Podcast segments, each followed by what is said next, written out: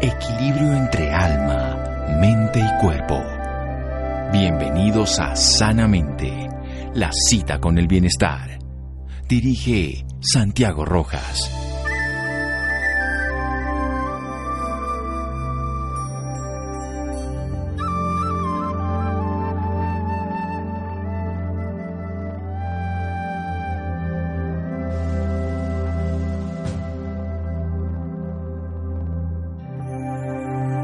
Al igual que la vela no puede arder sin fuego, el hombre no puede vivir sin vida espiritual.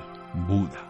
Buenas noches, estamos en Sanamente de Caracol Radio, su programa de salud. Cualquier persona que no muera de una enfermedad aguda o un accidente es digno de recibir cuidados paliativos. Los cuidados paliativos son la atención integral que se le da a un paciente en la fase terminal, aunque en los últimos años la misma Organización Mundial de la Salud dice que debe ser para cualquier persona que sufre en cualquier tipo de enfermedad crónica, ya sea una enfermedad, por ejemplo, como la artritis, como el EPOC, y no necesariamente como la enfermedad que se caracterizaba el cuidado paliativo desde el siglo pasado, que era la enfermedad del cáncer. Vamos a hablar con una médica paliativista. Ella es médica cirujano consejero espiritual, máster en cuidado paliativo en la Universidad de Valladolid, España, miembro de la Asociación Latinoamericana de Cuidado Paliativo, miembro de la Asociación de Cuidado Paliativo Colombiana y miembro Grupo Espiritual ALSP, escritora y conferencista internacional. La doctora Marta Patricia Daza Quintero, vamos a hablar de los cuidados paliativos desde la órbita de la espiritualidad, del ser consciente, sintiente, que no solamente va a tener esa experiencia en el cuerpo, sino también esa experiencia íntima y cómo llevar a cabo una buena aproximación, una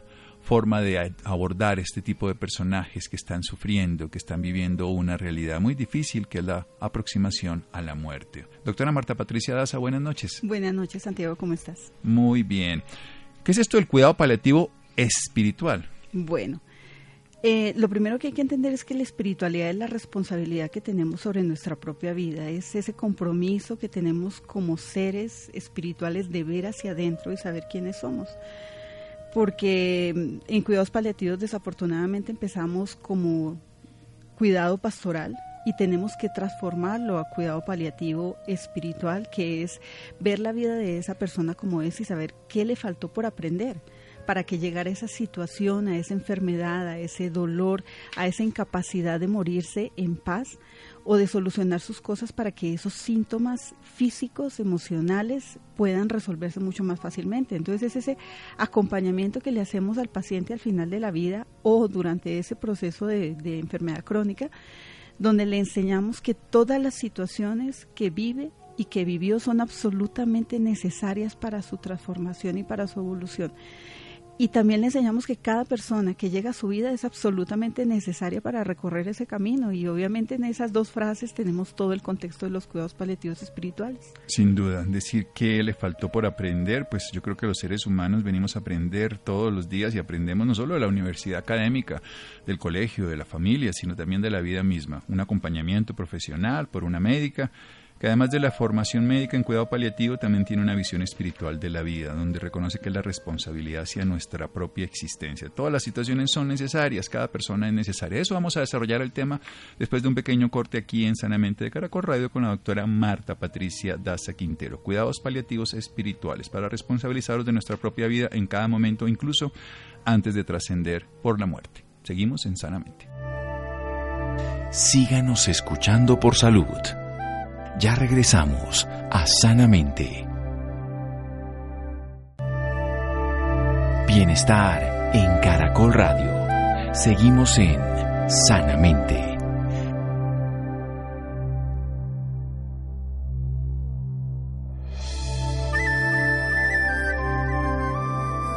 Seguimos en Sanamente de Caracol Radio. Nuestra invitada de hoy, Marta Patricia Daza Quintero, médica y cirujana ella además es máster en cuidado paliativo en la Universidad de Valladolid, España, y miembro de las asociaciones latinoamericana y colombiana de cuidado paliativo del grupo espiritual ALSP. Nos cuenta que los cuidados paliativos, que son la atención integral para el control de síntomas y calidad de vida en los pacientes que sufren y sobre todo en la fase terminal, ella lo busca desde una responsabilidad hacia nuestra propia vida porque le pone el ámbito espiritual. ¿Qué nos faltó aprender? Es la búsqueda que ella hace un acompañamiento a estas personas para comprender que todas las situaciones son necesarias y que cada persona que lleva la vida es necesaria para aprender algo.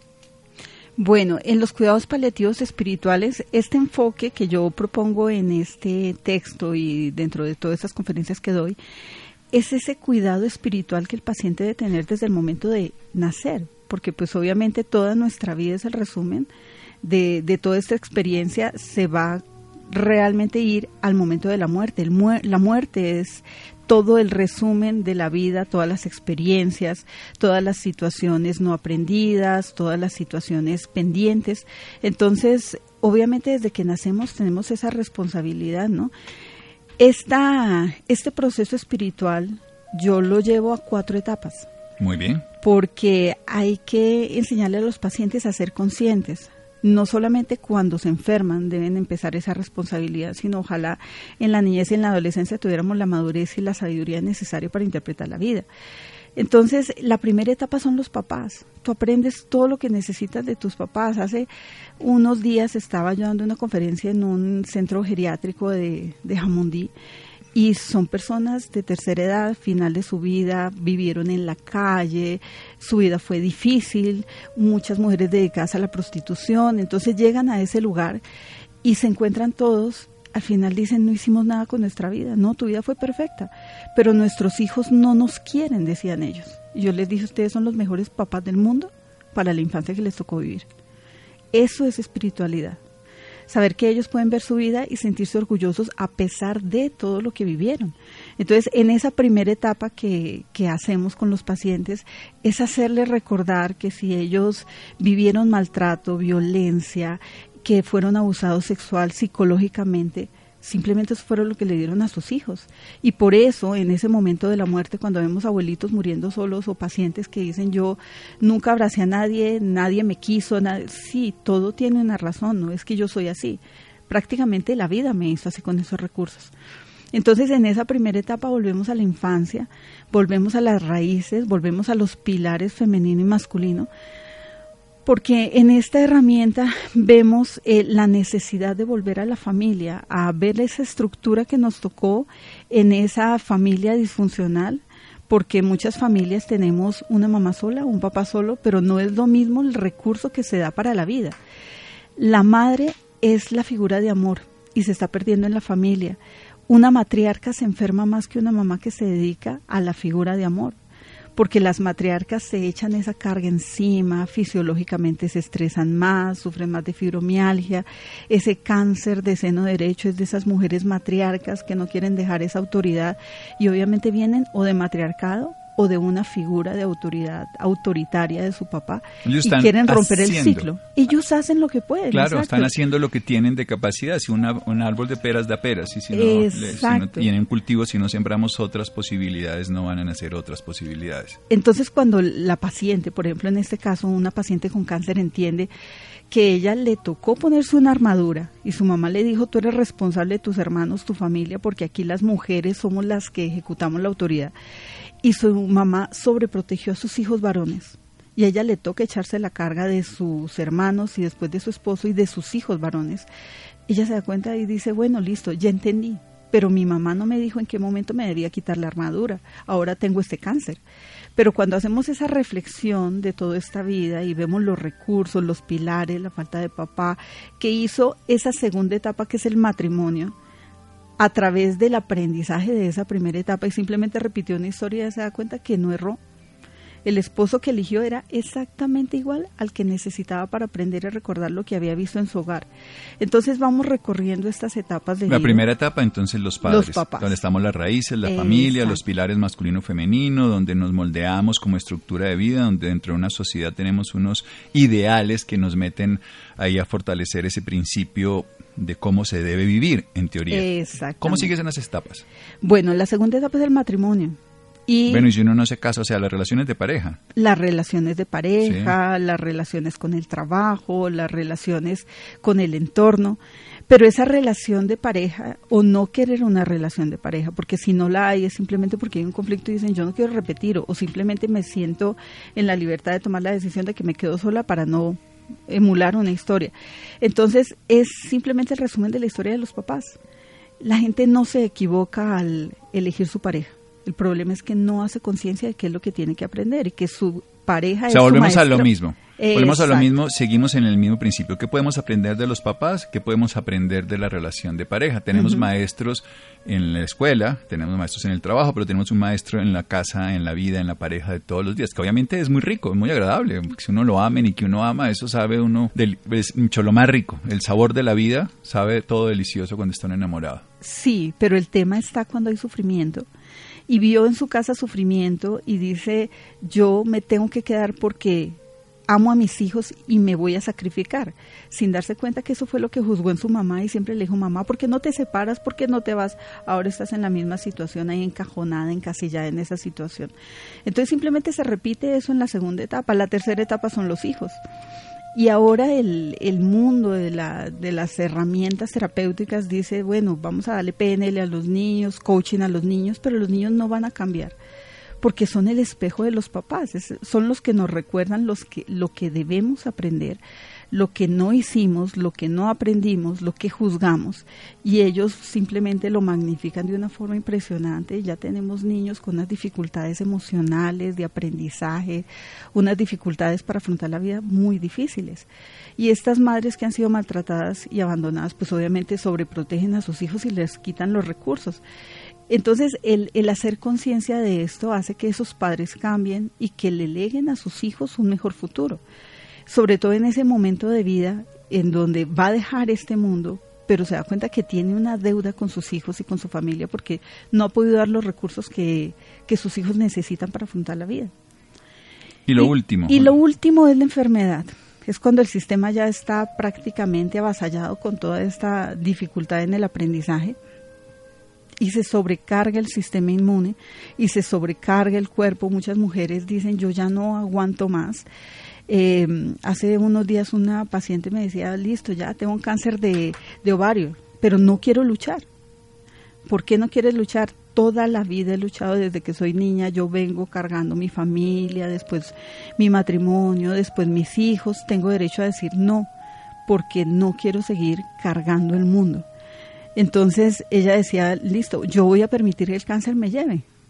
Y prácticamente está negada a hacerse cualquier tratamiento. Y yo le decía, tienes derecho, porque no has podido tomar esos recursos de vida y de, obviamente no es fácil en este momento responsabilizar a cada uno de lo que necesita hacer. Y ella dice, yo simplemente colapso y abandono el barco. Bueno, ya tenemos entonces los cuatro, las cuatro etapas de la vida que se recrean permanentemente. Nuestros padres, educadores, nuestro pasado, nuestra herencia familiar, el matrimonio, las relaciones de pareja, en el trabajo y en el entorno, los hijos, que es lo que viene a través de nosotros, pero cada etapa nos está recordando algo del anterior y la enfermedad que las resume todas. Aquí nacemos, crecemos, nos reproducimos y morimos, porque Ujú. la enfermedad o nos cura o nos mata. De eso es lo que estamos aprendiendo esta noche con Marta Patricia Daza, médica, cirujana, máster en cuidados paliativos y consuelo espiritual. Seguimos en Sanamente de Caracol Radio. Síganos escuchando por salud. Ya regresamos a Sanamente. Bienestar en Caracol Radio. Seguimos en Sanamente.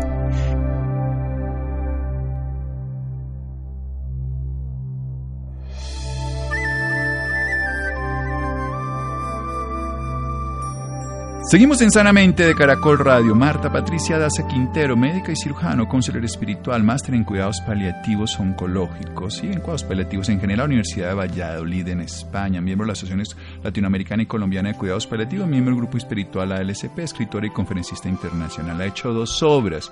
Uno se llama El Código Genético del Alma, Medicina para el Alma, y otros cuidados paliativos espirituales. Nos está hablando de cómo los seres humanos venimos a aprender a la Tierra desde el mismo nacimiento, que lo que ella hace es un acompañamiento para reconocer que todas las situaciones son necesarias, que de todas podemos aprender. Eso lo divide en cuatro etapas.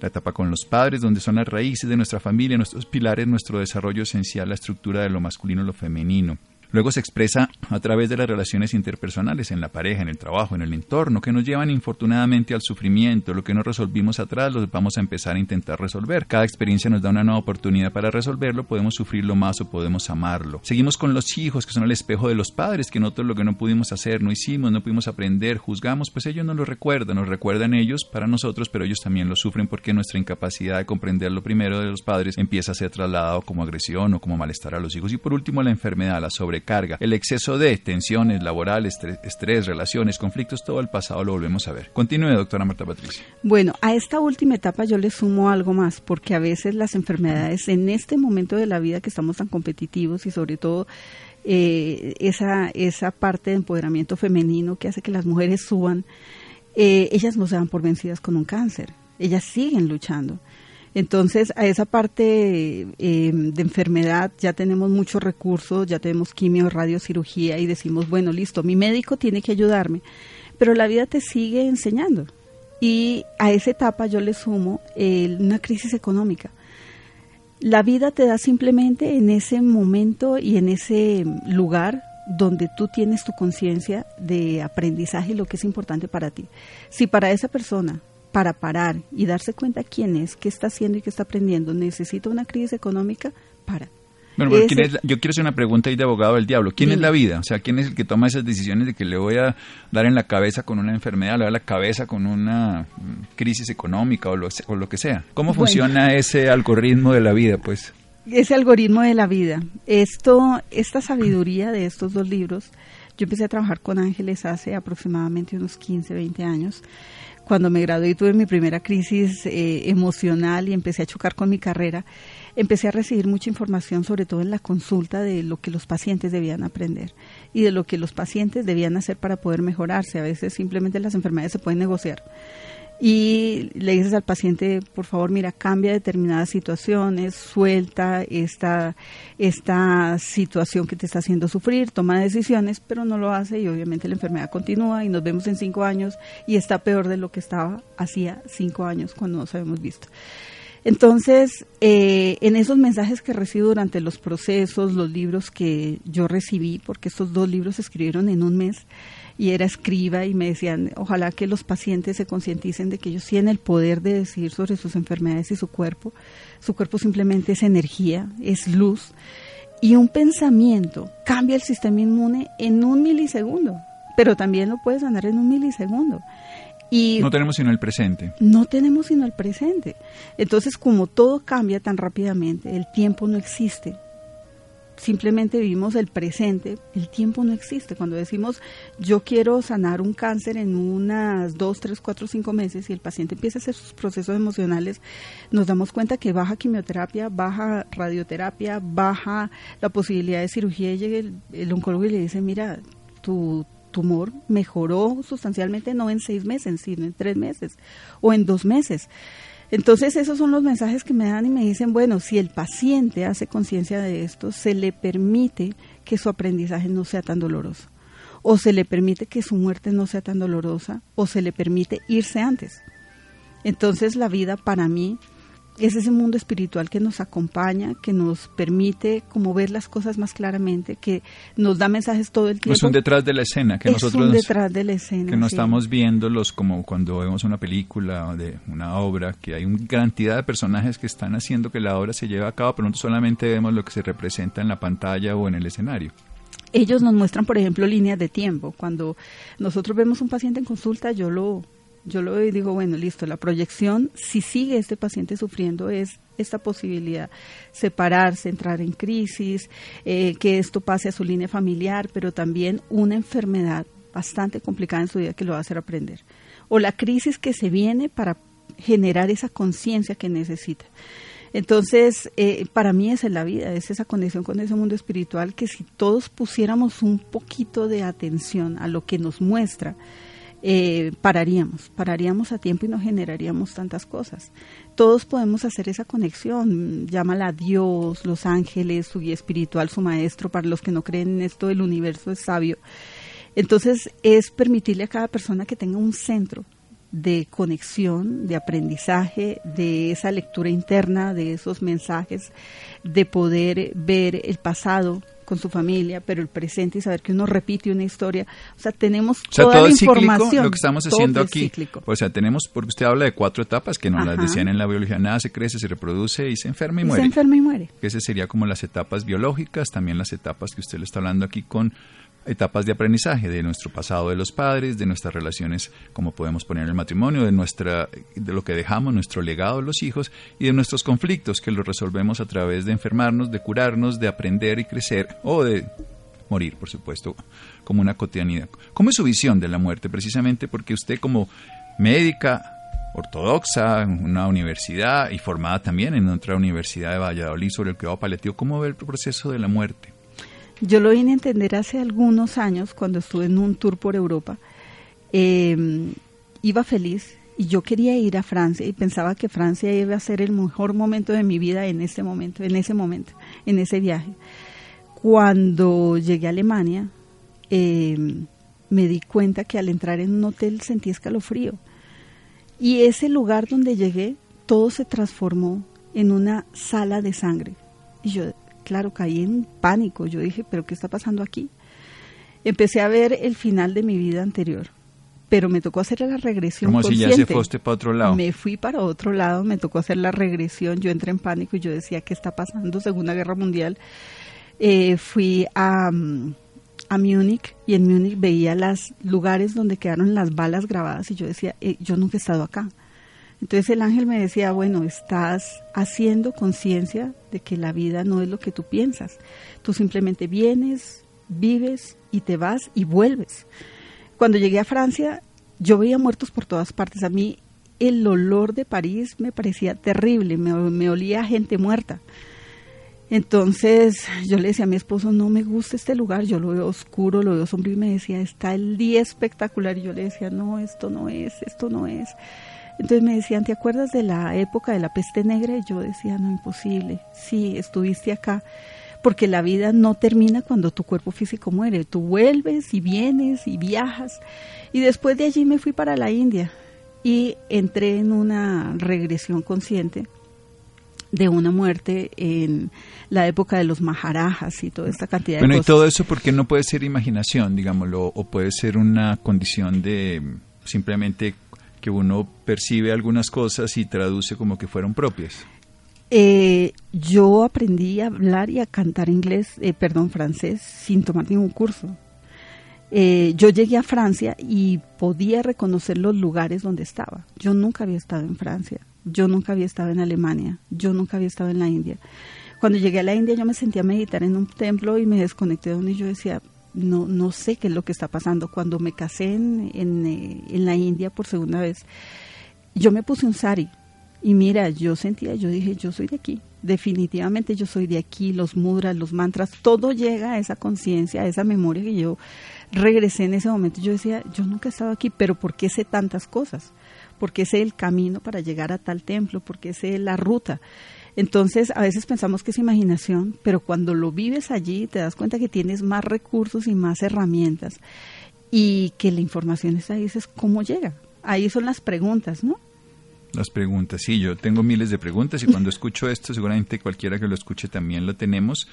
Ahora, si alguien tiene interés en conocer ese, este tipo de visión y ese tipo de experiencias que ha tenido la doctora Marta Patricia Daza, ella tiene dos obras, incluso una página web donde puede encontrar información DR de doctora Marta con H, Daza.com con Z, drmartadaza.com y también ella Usted vive en Cali, porque veo aquí que tiene una, un info de Cali. Sí, yo vivo en Cali, eh, pues ya prácticamente es de paso porque viajo mucho dando conferencias y haciendo cursos, entonces, pero en Cali sí es mi residencia ahí, actual en este momento. Bueno, ¿y qué es el amor? Dentro de todas estas hipótesis de la vida, siempre cuando se habla del trascender, del aprendizaje, pues se habla del sufrimiento y del lado doloroso, pero usted por ahí por los lados también ha, ha tocado esa palabrita.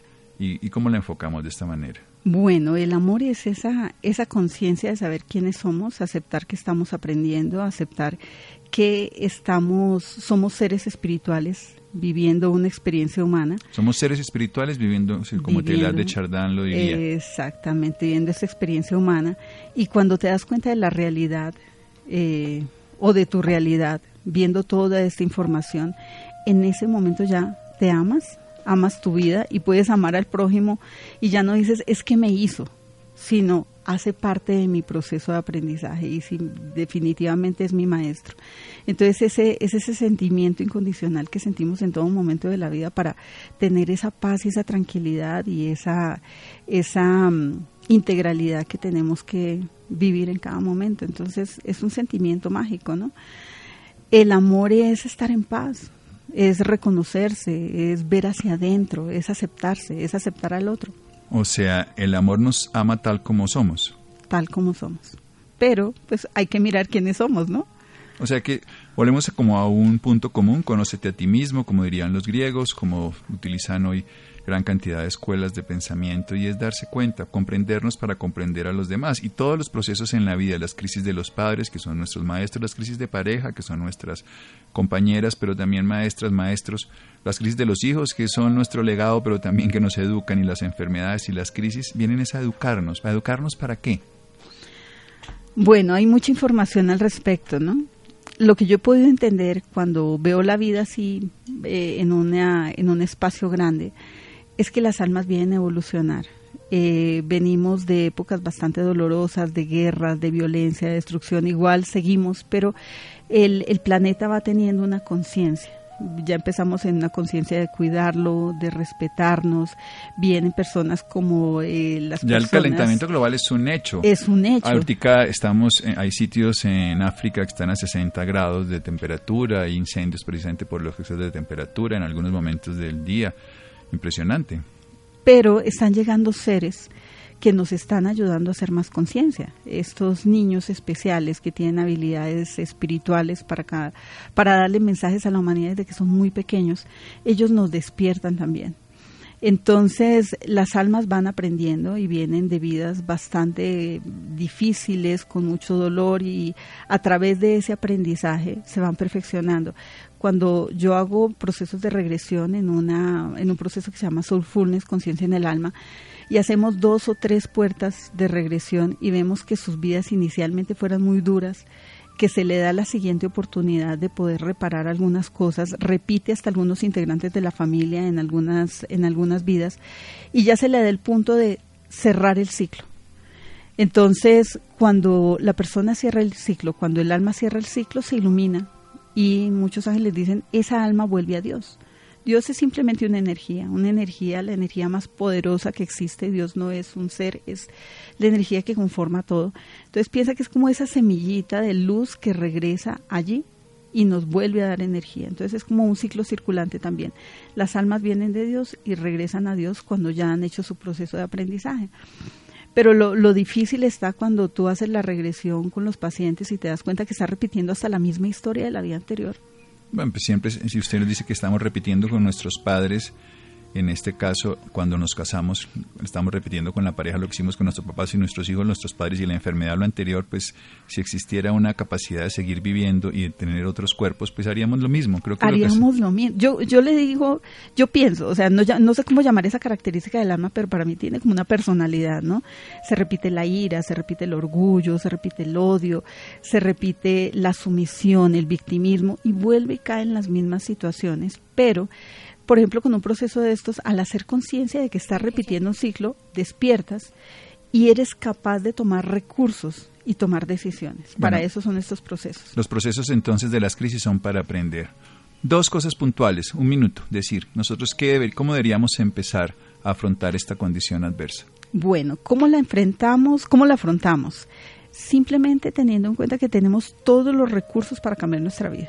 Siempre. Siempre. Aunque estemos en el peor de los huecos y los agujeros. Claro, porque ese peor de los huecos y los agujeros es la mejor oportunidad para transformación.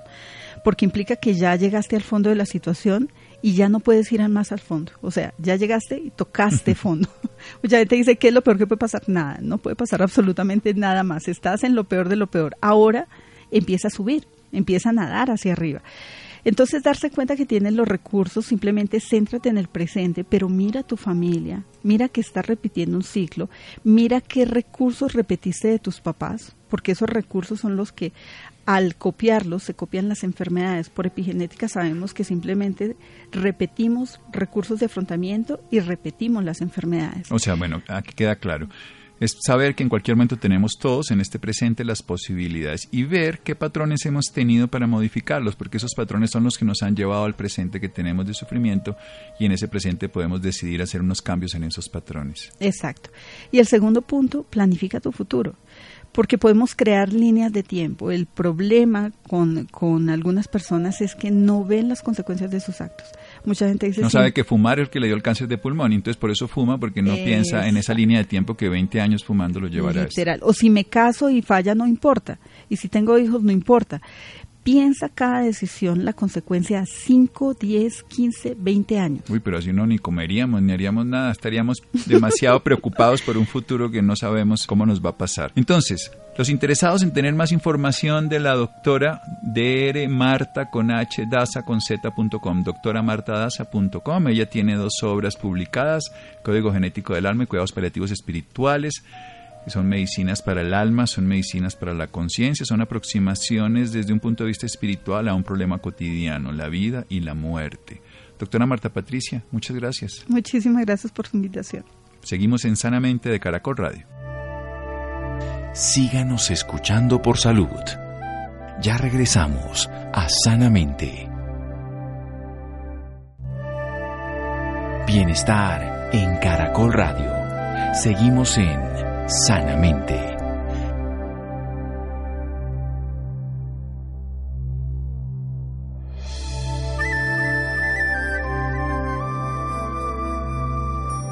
Seguimos en Sanamente de Caracol Radio. Y bien, el yoga es una alternativa saludable para combatir el estrés del día a día, pues permite disminuir la tensión arterial, la temperatura corporal, aumentar la funcionalidad del organismo y normalizar el estado de ánimo cuando se altera esta ciencia milenaria, la ciencia de la unión. Estefanía. Muy buenas noches, Santiago, para usted y para todas las personas que nos escuchan a esta hora. Un estudio de la Organización Internacional del Trabajo afirma que el estrés laboral es uno de los factores más perjudiciales para la salud de los trabajadores. De hecho, en Colombia, según las cifras del Estudio Nacional de Salud Mental, el 40% de la población activa laboralmente ha sufrido un trastorno psiquiátrico asociado al estrés. Se estima además que uno de cada cinco empleados en el país padece estrés y fatiga. No en vano, para muchas organizaciones, el estrés es una enfermedad del siglo XXI. A pesar de que esta problemática de salud se ha mantenido en la agenda de la opinión pública, el problema sigue estando presente en la cotidianidad laboral de las personas. Incluso hay muertes documentadas por estrés. Para hablarnos más sobre este tema, esta noche nos acompaña el doctor Carlos Fernández Negbal, médico egresado de la Pontífica Universidad Javeriana de Bogotá, con especialización en cirugía general, administración hospitalaria y farmoeconómico.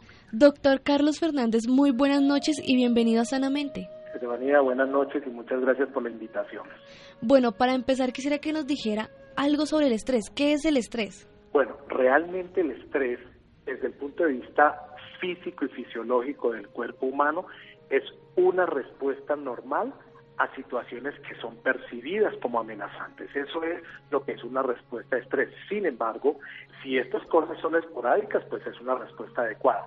Pero si se produce en exceso, es decir, al individuo se le pone bajo esa condición de amenaza durante todo el tiempo, empieza a generar signos claros de estrés y obviamente va a tener una sobrecarga en su organismo que se va a ver reflejada, por ejemplo, en aumento de la frecuencia cardíaca, en aumento de la presión arterial, sudoración, dolor de cabeza, eh, contracciones musculares, descargas de adrenalina y obviamente eso también va a cambiar eh, el humor de la persona. ¿Cuáles son las consecuencias del estrés laboral en la salud? Son bastantes y variadas. ¿Por qué? Porque los individuos bajo estrés tienen mucho más problema para poderse concentrar, tienen mucho más problema para ejecutar sus actividades, para poner atención en lo que deben poner atención y finalmente pues van a terminar enfermándose de alguna patología o de alguna enfermedad en particular. Recordemos que la Organización Internacional del Trabajo dice que hasta un 40% de, los, ah, de las personas activas laboralmente han sufrido algún tipo de trastorno asociado con el estrés, ansiedad, depresión, baja autoestima, ese tipo de cosas.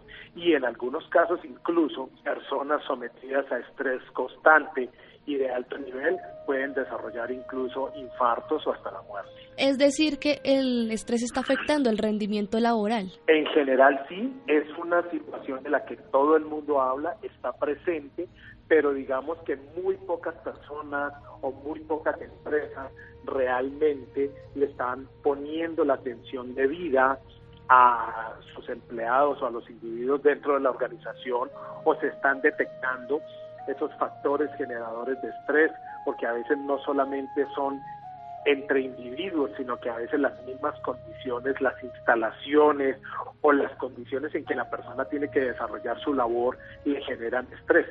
Eso es lo que está sucediendo. Y es muy bueno tocar la parte de las empresas porque ¿cómo hacemos para enseñarles que si hace falta esos cinco minutos de descanso que necesitan los trabajadores? Es algo que hemos venido trabajando en forma permanente tratando de enseñarle a las empresas y a los mismos empleados, porque a veces sucede todo lo contrario. A veces las empresas dan la oportunidad y los empleados no la toman porque lo consideran un fastidio o una suspensión de sus actividades o sacarlos de su concentración si es que están concentrados. Entonces, por ambos lados tenemos problemas. Tenemos problemas en las empresas que no han tomado conciencia y tenemos problemas en las empresas que ofrecen, pero los empleados no han tomado la conciencia necesaria. Esos cinco minutos son vitales. Hoy en día se conocen como pausas activas, son importantísimas porque lo que se busca es desconectar un momento a la persona y que cambie. Hay empresas, sobre todo, por ejemplo, las startups, eh, que son las empresas nuevas, las empresas que tienen un enfoque diferente, un enfoque futurista, sí han desarrollado instalaciones, filosofías, políticas y todo eso para que la gente trabaje feliz y contenta, pero hay empresas eh, tradicionales que todavía no han entrado dentro de este nuevo enfoque y por supuesto sus empleados tampoco se han dado cuenta. Nosotros hemos venido trabajando activamente desde el punto de vista médico con muchas empresas tratando de mostrarles. Ahora estamos trabajando en una cosa que se llama Yogi o numeral Yogi, ahí puede la gente entrar. Estamos tratando de que esos cinco minutos se aprovechen para que las personas hagan ejercicios de relajación. El yoga es una actividad milenaria donde se emplea tanto la mente como el cuerpo a través de ciertos movimientos y ciertos ejercicios donde está involucrada la respiración. Cuando la persona hace conciencia de su respiración y logra relajarse, va a obtener muchos beneficios. Está demostrado que una buena concentración y una buena relajación durante el yoga logra bajar la presión arterial, disminuir la frecuencia cardíaca, disminuir la frecuencia respiratoria y relajar los músculos.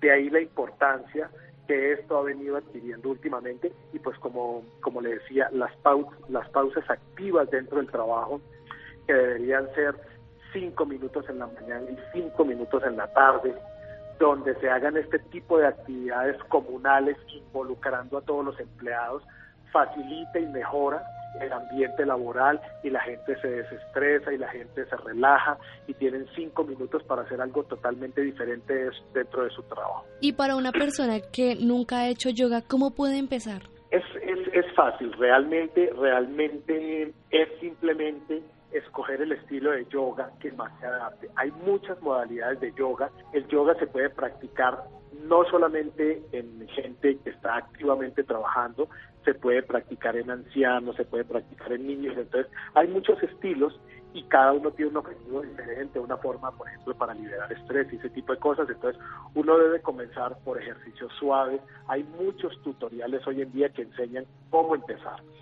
Lo otro es que uno tiene que ser paciente y no pretender hacer ejercicios a los cuales el cuerpo no está acostumbrado desde la primera vez. El yoga es progresivo y va generando en el organismo esa liberación y ese, por así decirlo, ablandamiento y estiramiento de todos los músculos y articulaciones, entonces poco a poco. Lo otro importante dentro del yoga, y una vez uno lo empiece a practicar o hacer, es conectar el cuerpo con el, con el cerebro, con los pensamientos, de tal forma que todo fluya armónicamente. Y por último, después de que ha terminado todos los ejercicios de yoga, pues viene la parte de relajación a la cual hay que sacarle provecho. Es algo que se puede hacer fácil, gratis, en familia, se puede practicar con los amigos en el trabajo, son posiciones muy sencillas de relajación y como te digo, pues lo que ha demostrado esto es mejorar los ambientes de trabajo y por encima de todo la calidad de vida de las personas, de los trabajadores activos. Recordemos, por ejemplo, que en la filosofía laboral japonesa nunca se inician las actividades laborales sin haber hecho ejercicios de relajación en grupo y son responsabilidad del jefe del área tomar sus empleados traerlos y hacer los ejercicios de relajación antes de comenzar, ejercicios de relajación y concentración para que puedan rendir en el trabajo. Por eso la filosofía laboral japonesa es totalmente diferente y ellos tienen un estilo de vida mucho más saludable. Esa es la importancia de las pausas activas y de todo esto que hemos venido hablando para tratar de reducir el estrés laboral, que podríamos decir entre comillas nos está enfermando y en algunos casos nos está hasta matando a, a la gente laboralmente activa que es cuando eh, la gente está produciendo y lo que necesita el país para poder mantener las familias, para poder mantener el país sano laboralmente, necesitamos que la gente que está trabajando lo haga bien y sanamente. ¿Y es necesario tener lugares adecuados en las empresas para realizar yoga? No necesariamente. Se puede se pueden hacer estos ejercicios en los pasillos y eso de las áreas de trabajo, en un área pues obviamente segura. Algunas empresas, como te mencionaba, las empresas de última generación, todas estas empresas que han salido ahora, eh, de moda. Estas empresas sí tienen áreas específicas de relajación y distensión. A lo que estamos invitando es a que las empresas que ya están más establecidas o que llevan más tiempo en el mercado, pues vayan asignando áreas de descanso para la gente, sitios agradables, donde tengan algo de naturaleza, donde la gente se pueda distensionar pero sí se puede hacer en cualquier sitio de la oficina, no necesariamente tiene que salir la gente de la oficina salvo que sea extremadamente pequeña, pero un corredor es muy bueno para poder hacer el ejercicio porque se hace por grupos pequeños. Y para las personas que estén interesados en esta información, ¿dónde pueden encontrarlo? Pueden ingresar a numeral Yogi y en numeral Yogi van a encontrar una gran cantidad de recomendaciones y de ejercicios y de actividades para que puedan empezar a desarrollarlas. Las áreas de recursos humanos y de bienestar de las empresas son las primeras llamadas a que hagan una visita y conozcan este sitio para que aprendan, para que busquen técnicas de relajación, para que le enseñen a los empleados, para que les muestren la importancia de hacer esa paradita durante la mañana y esa parada durante la tarde. Son 10, 10, 15 minutos en total durante el día, pero a largo y mediano plazo la empresa va a empezar a percibir los beneficios de tener su personal más relajado y menos estresado y obviamente más saludable, con menos enfermedades derivadas del estrés del trabajo. Doctor Carlos Fernández, muchísimas gracias por esta información y por acompañarnos esta noche en Sanamente de Caracol Radio. Gracias, Estefanía. Un saludo a toda la audiencia y estamos atentos a cualquier cosa. Bueno, Estefanía, muchas gracias. Llegamos al final de Sanamente. Muchas gracias a Jonathan, Laura, Ricardo Bedoya, Jessy Rodríguez. Quédense con la voz en el camino con Ley Martin. Caracol piensa en ti. Buenas noches.